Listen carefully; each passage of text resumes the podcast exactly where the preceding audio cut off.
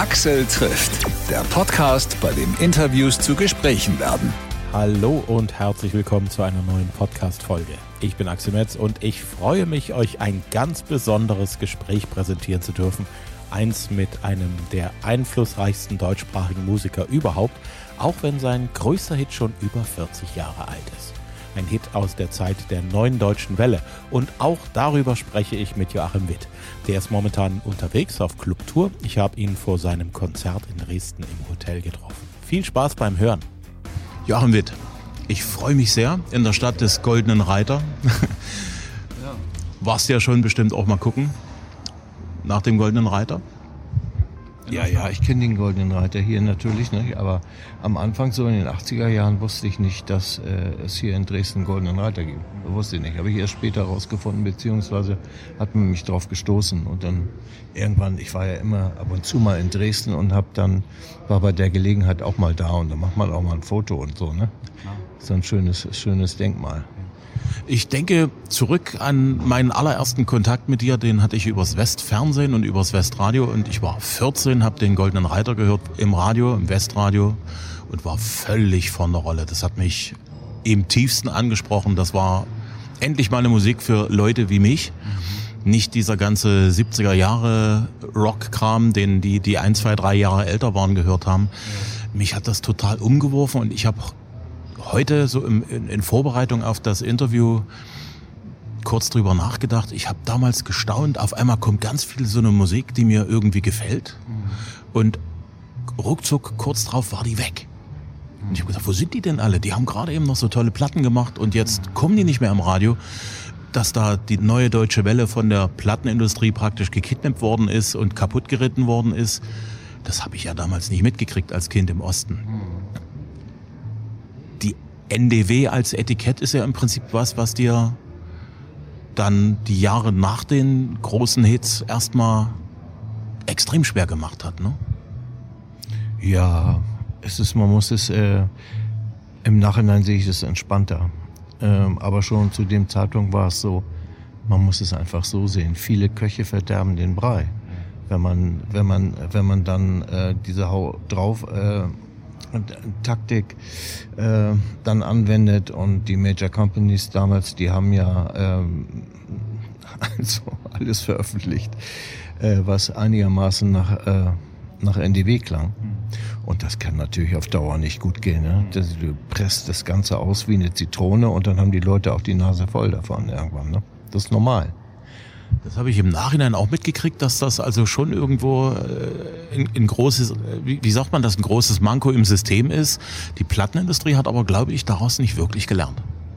Nein, das ist doch das, äh, das ist ja das System. Solange etwas funktioniert, wird es ausgepresst und wird es natürlich äh, ja versucht, so lange am Leben zu erhalten. Äh, ja, wie es irgendwie geht. Solange die Umsätze stimmen, ist das so ist das im Kapitalismus. Ist halt so. Ja.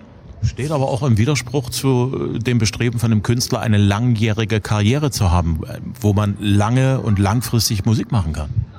Ja, das war eben, das war eben dann komisch für mich. Ne? Ich habe dann ähm, versucht ja anzuknüpfen, auch schon, das war ja schon 83, 84, aber es funktionierte alles nicht mehr, weil die Leute waren nicht mehr bereit dazu, sich das anzuhören, den Sound, waren, sie waren einfach überdrüssig. Ne? Und du kannst ja wenn du dich als seriösen Künstler siehst, kannst du ja nur sehen, dass du irgendwie immer am Ball bleibst und versuchst dein Ding zu machen und so. Und irgendwann gibt's wieder Überschneidungen, wo die, das Publikum wieder äh, dich wieder wahrnimmt und äh, im besten Fall und äh, deine Musik dann wieder hört. Und das hat sich dann da auch eingestellt. Aber es hat lange gedauert. Das ist jetzt 42 Jahre her? Ja, ich weiß nicht. Ja, so, so über, über den Daumen, ne? Eine, drei, dann sind es 43 Jahre. Wie erklärst du dir dieses lange Leben von, von dem Goldenen Reiter? Es war ja irgendwie schon ein ganz besonderer Moment, auch für die Musikrichtung. Und äh, es ist ja wie ein historischer Moment gewesen. Also es unterschied sich ja auch äh, eklatant von dem, was vorher war. Und man hat ja versucht, äh, mit dieser Bewegung selbstständig zu werden. Also deutsche Musik zu machen mit deutschen Texten, die sich unterschieden vom normalen Schlager und äh, wo ein, so ein ja, man wollte, man wollte einfach was Besonderes schaffen, eine neue Identität auch schaffen. Ne? Und das ist ja auch soweit gelungen. Und der Goldene Reiter, dass der nun dann auch nochmal so dort rausfällt, liegt wahrscheinlich an inhaltlichen Dingen, weil die sich kaum verändert haben. Und dann darüber hinaus äh, etwas, was ich nicht, bis heute nicht erklären kann. Das ist ja eine Art Evergreen. Ähm, das kannst du ja nicht vorherbestimmen. Das äh, picken sich die Menschen und finden es gut oder, oder lassen es. Und ich habe wirklich ein großes Glück, dass ich mit dieser Nummer noch viele Menschen erfreuen kann. Das ist ein großes Glück für mich. Du bist jetzt auf Clubtour. Ich habe gelesen, große Ankündigung, die letzte Clubtour. Und du hast Großes angekündigt, was du noch nicht näher äh, verraten hast. Darfst du uns was jetzt schon verraten? Ich habe Großes angekündigt. Oh, das war bestimmt mein Bruder. ich weiß jetzt nicht, was ich angekündigt habe. Ich habe nur für die Zukunft habe ich gesagt, ich möchte jetzt die die äh, Clubtouren, die ich so gemacht habe, das möchte ich hinter mir lassen. Ich möchte, äh, wenn ich auf die Bühne gehe, möchte ich nur noch Festivals spielen oder halt dann auch besondere Auftritte. Und äh, aber ich sag dir mal, ich bin äh, der äh, des, wie soll ich das sagen, des Hinterzimmer Rock'n'Roll bin ich ein bisschen leid jetzt. Also, aber ich werde die letzte Tour genießen und werde natürlich versuchen, die Menschen glücklich zu machen. Die sind ja, sind ja wegen mir auch da und gekommen und werden das auch gebührend dann abfeiern. Ne? Das kann ich ganz gut verstehen, dass man so, wenn man nicht mehr ganz 25 ist, dann so von diesem Touralltag, äh, ich sitze irgendwo in einem Bus, fahre irgendwo hin, schlafe irgendwo zwischendrin, dann geht's ins Hotel, dann geht's äh, auf die Bühne, dann wird geguckt, dann geht's wieder ins Hotel, dann geht's weiter. Irgendwann hat man da so ein bisschen also nicht vom Konzert selber, sondern von dem, was zwischen den Konzerten ist, die Nase voll. Genau, da hat man so ein bisschen Abnutzungserscheinung, weil, weil es doch viel, das meiste spielt sich äh, hinter der Bühne und, und abseits der Bühne statt. Und auf der Bühne bist du zwei Stunden oder zweieinhalb Stunden. Und dafür bereitest du dich vor die ganze Zeit. Und das hat natürlich mit vielen Dingen zu tun, wie Anfahrt und, und Hotel und Soundcheck und, und so weiter. Alles zusammenbekommen. Äh, ähm, ja, das ist wirklich so, dass man, äh, dass es sich irgendwann auch ein bisschen abnutzt. Ich meine, das ist jetzt, jetzt so lange her. Äh, ich war das erste Mal auf Tour, glaube ich, auch 1982 war ich das erste Mal auf Tour. Hm. Da kannst du ja ausrechnen. Das ist eine halbe Ewigkeit. Das nächste Mal bist du mir so richtig über den aufs Radar gekommen mit der Flut, klar, ein Riesending, was du damals mit abgeliefert hast. Dieser Song hat ja eigentlich für dich auch eine, eine ganz wesentliche Bedeutung, was so, wie sagt man das so, das Weiterschreiben der Karriere anging, ne? Ja, es hatte natürlich eine große Bedeutung für mich, äh, weil es äh, der neue Anfang für mich war und wo ich ganz konkret wieder beginnen konnte und äh, wirklich äh, Musik machen konnte, die wieder nicht nur für mich relevant war, sondern auch für die Menschen relevant war. Das war ein ganz, ganz wichtiger Punkt und Zeitpunkt. Und äh, daraus hat sich ja dann auch viel wieder äh, abgeleitet und in den folgenden Jahren auch an Sound äh, zwangsläufig ergeben. Und darüber bin ich natürlich sehr glücklich. Aber wir haben natürlich, ich mache ja kaum bis gar nicht irgendetwas, was nicht auch inhaltlich äh, eine bestimmte Bedeutung hat. Äh, der Aufbruch zu neuen Ufern und äh, Altes ähm, hinter sich lassen, was man, was es sich nicht lohnt, weiterzutragen. So, das ist ja so die Flut. Ne?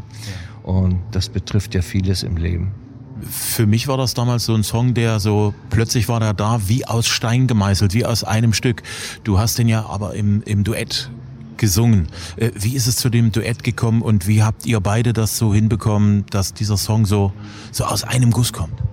Ja, das war ein großer Glücksfall damals, äh, dass ich äh, Peter Heppner getroffen habe. Ähm, er wurde mir vorgestellt von meiner damaligen Indie-Schallplattenfirma, weil da waren Wolfsheim zu der Zeit und Wolf und Peter äh, ist ja der Sänger von Wolfsheim gewesen früher und wir haben uns in dem Zuge kennengelernt. Das wurde forciert, das Kennenlernen und es hat sich herausgestellt, dass wir gut zusammenpassen, dass wir äh, äh wirklich sehr ähnlichen Geschmack haben und und dann haben wir uns geschlossen, äh, äh, dann haben wir uns entschlossen, den Titel tatsächlich als Duett zu machen. Und es hat funktioniert, wie man. Er hat ja, er ist ja auch eine tolle Persönlichkeit, ne? Und das hat, hat gut zusammengepasst.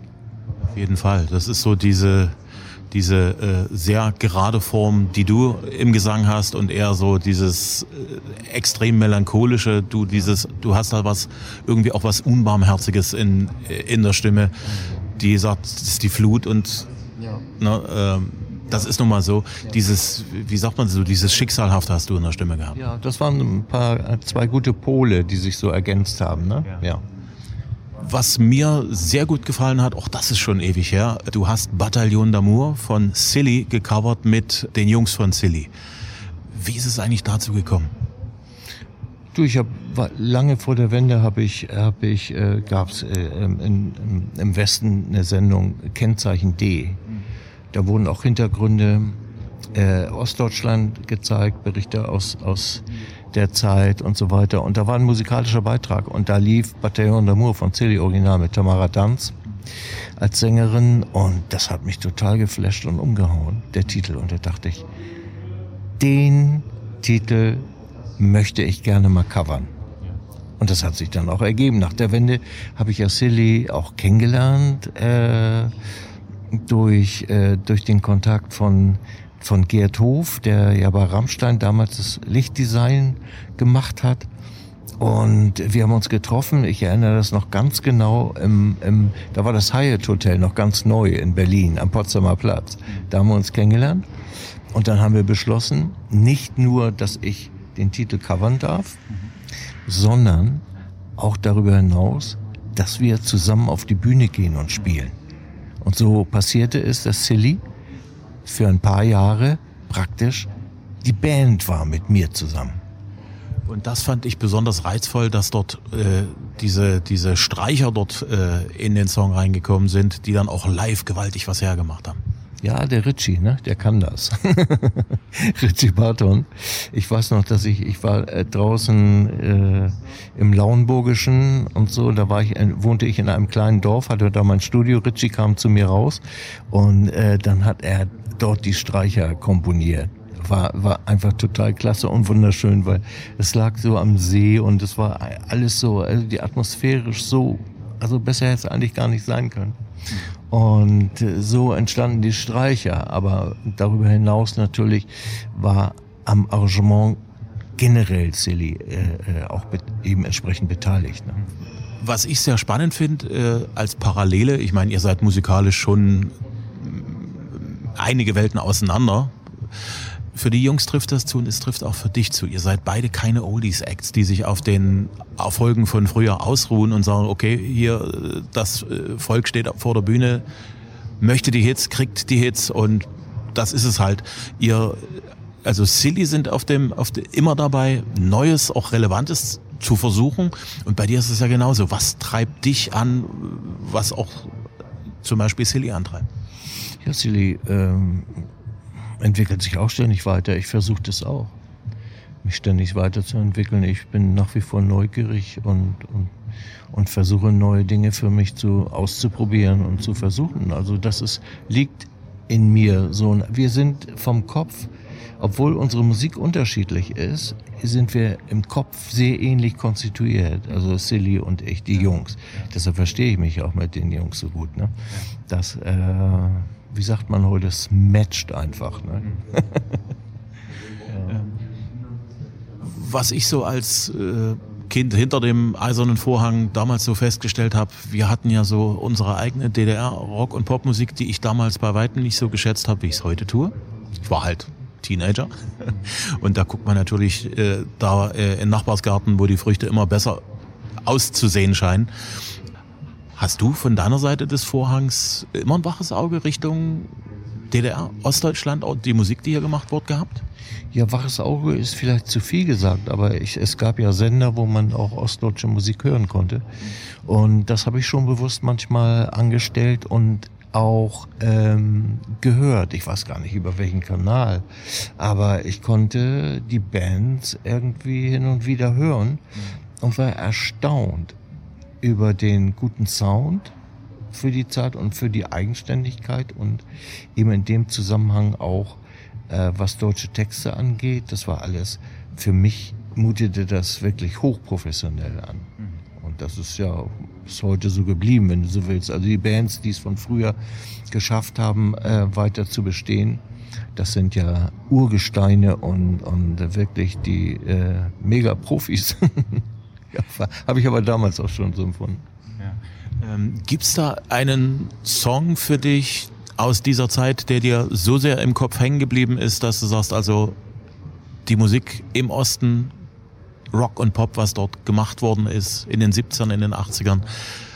Dieser Song ist exemplarisch.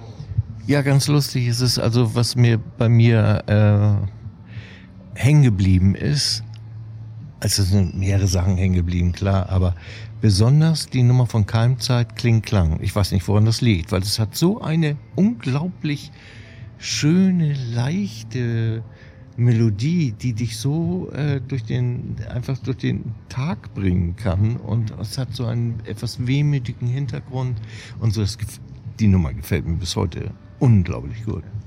Das ist lustig, weil Norbert Leisegang, der Sänger von Keimzeit, äh, hat lange genau mit diesem Song gehadert, weil er ihn eigentlich so ein bisschen zu luftig fand. Den fand ich zu kommerziell, fand er ihn Ja, ja, und die, die, die Leute haben, sind ja gerade auf diesen Song so abgefahren und er hat ihn damals so ein bisschen, auch so, so ein bisschen nicht leiden können, ein paar Jahre.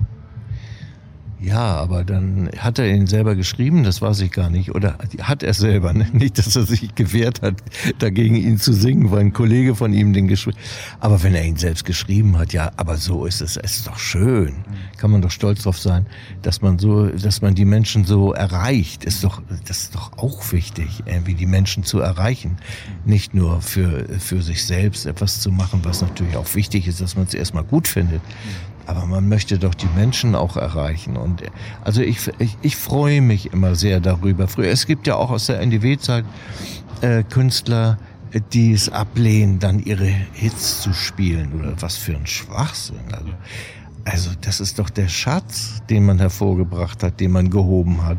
Warum will man die nicht spielen? Macht man jetzt was Besseres? Ich glaube nicht.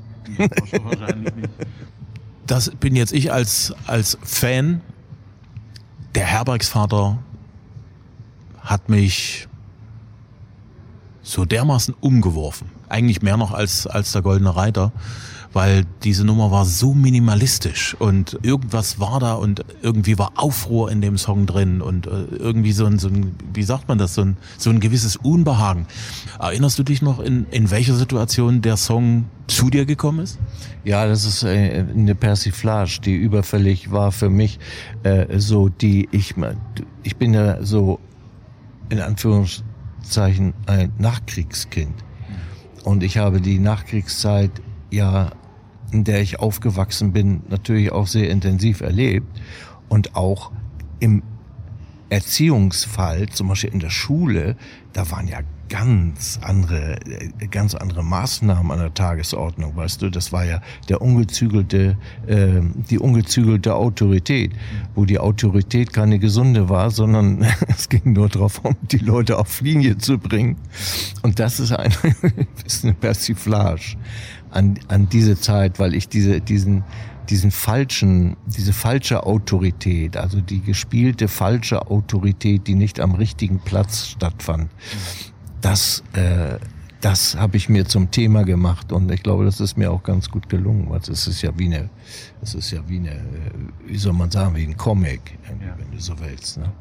Was ich daran so faszinierend finde, ist, dass der Song erstmal ewig beginnt. Eigentlich passiert erstmal gar nicht viel, aber der, der Rhythmus, ich staune bis heute, keiner der angesagten und guten DJs hat es wirklich geschafft zu sagen, da, diesen, diesen Groove, den möchte ich machen. Den finde ich großartig, weil der ist so, so aus, aus einem Stück, der, der, der Tanz, der Groove. Ihr habt das doch richtig ganz normal mit dem Schlagzeug eingespielt, ne? Ja, ja, das ist alles akustisch eingespielt.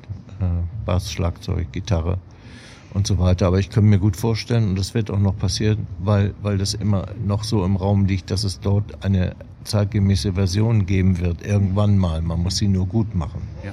Und äh, das wird sicher irgendwann passieren. Aber jetzt, ähm, was mich inspiriert hat damals, war auch, ähm, äh, ich mochte damals die Band Deutsch-Amerikanische Freundschaft sehr gerne. Und der Robert Girl, der hatte immer so äh, äh, synthetische Bassläufe, mhm. die immer sehr äh, wie, wie, ein Loop waren. Mhm. Und da dachte ich, das ist mal eine Herausforderung. Mach, ey, Witt, mach jetzt mal wie eine Bassloop, aber die gespielt ist halt. Ne? Und dann kam dies. Und das zieht sich ja durch die ganze Nummer durch. Es ist wie eine Trance-Nummer der ersten Stunde sozusagen. Und, und das, das war das Anliegen damals, ja.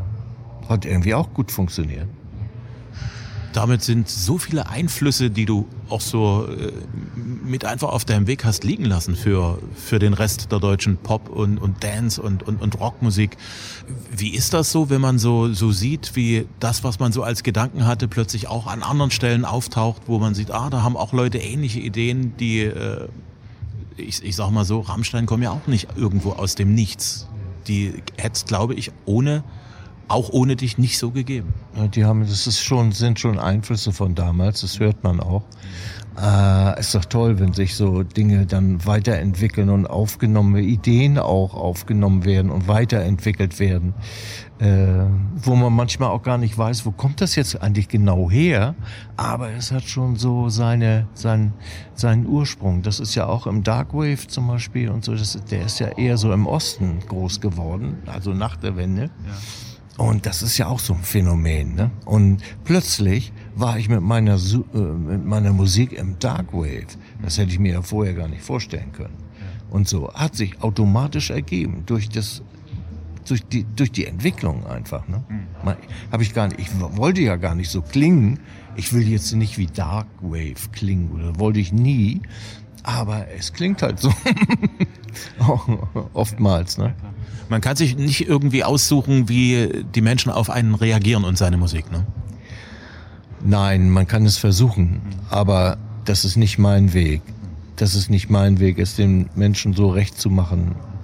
Das ist, es ist irgendwie konzeptionelle, äh, ich bin schon Konzeptionalist, aber ich lege es nicht darauf an, den Leuten unbedingt gefallen zu wollen. Also ich will, ich, ich setze mich nicht hin, ich, ich, muss jetzt unbedingt einen Hit machen. Ich muss, ein, ich, ich muss eine Nummer machen, die schlüssig ist für mich, die mich irgendwie fasziniert und die auch, äh, aber für mich auch nicht so mit den Gesetzen bricht, dass äh, keiner sich irgendwie darum schert, ob die Nummer jemals komponiert ist. Das ist aber auch mein persönlicher Anspruch. Das möchte ich dann auch nicht so. Ne? Also ich habe schon, ich bin, eigentlich bin ich ein ziemlich, ich will nicht sagen total Mainstream, äh, mainstreamiger Kom Konsument, aber ich habe viele Anleihen aus dem Mainstream, weil ich aus dem Mainstream auch viel, nicht viel, aber doch einiges sehr gut finde. Und das äh, schlägt sich dann irgendwo auch nieder. Ne? Ja. Wie schaut's denn so in der aktuellen Musiklandschaft für dich aus? Gibt's da Leute, die dich ganz aktuell irgendwo beeindrucken oder inspirieren? Ja, am meisten beeindrucken mich eigentlich meine Sachen, ehrlich gesagt. ich, du weißt, äh, ich bin, bin jetzt irgendwie äh, krampfhaft bemüht, äh, auf, auf jemanden zu kommen, der mich besonders inspiriert im Moment. Ähm, das könnte mir Ach so, ja, was, äh, das hängt ja natürlich auch mit den Hörgewohnheiten zusammen. Und da höre ich eigentlich in erster Linie so Chill, Chill House ja. oder Smooth Jazz und so. Und da komme ich auf jemanden, der mich mein Leben lang fasziniert hat. Das war immer Chet Baker. Heute Abend in Dresden. Wie wird die Show? Soweit man drüber reden kann, über Musik und, und eine Show und das Konzept. Naja, ich versuche heute Abend mein Bestes zu geben. Das, das mache ich immer. Und äh, lass den Abend eigentlich einfach laufen. Ich lasse die Abende immer einfach laufen. Ich habe kein besonderes Konzept. Ich nehme die Energie von den Menschen auf, die dort sind und versuche mit den Menschen auch entsprechend dann zu kommunizieren und so verläuft dann der Abend. Manchmal ist es ein bisschen lustiger auch und, und manchmal ist es ein bisschen strenger. Je, je nachdem, es ist immer so, so, so eine Mischung. Hauptsache ist für mich, dass ich die Menschen gut unterhalte. Ich habe ja, muss ich sagen, meine größten Fans im Osten. Und deshalb freue ich mich auch ganz besonders, abgesehen von Dresden und Zwickau, auf den 19. April in Leipzig. Würde mich sehr freuen, wenn ihr kommt. Axel trifft Joachim Witt. Aktuell ist er auf Abschiedsclub-Tournee. Am 17. Februar gibt er in Zwickau sein Konzert im Club Seilerstraße. Im April ist Joachim Witt dann in Leipzig im Anker am 19. April. Mehr Tourdaten findet ihr auf joachimwitt.de. Axel trifft findet ihr auf Facebook und Instagram. Den Podcast gibt es praktisch überall, wo es Podcasts gibt. Auf Spotify, Amazon Music, Apple Podcast, RTL Plus, Deezer, überall eigentlich. Und wenn es euch gefällt, was ihr hört, dann empfehlt diesen Podcast bitte weiter unter Freunden, Kollegen, Bekannten und Verwandten. Ich bin Axel Metz, sage Tschüss, bis zum nächsten Mal.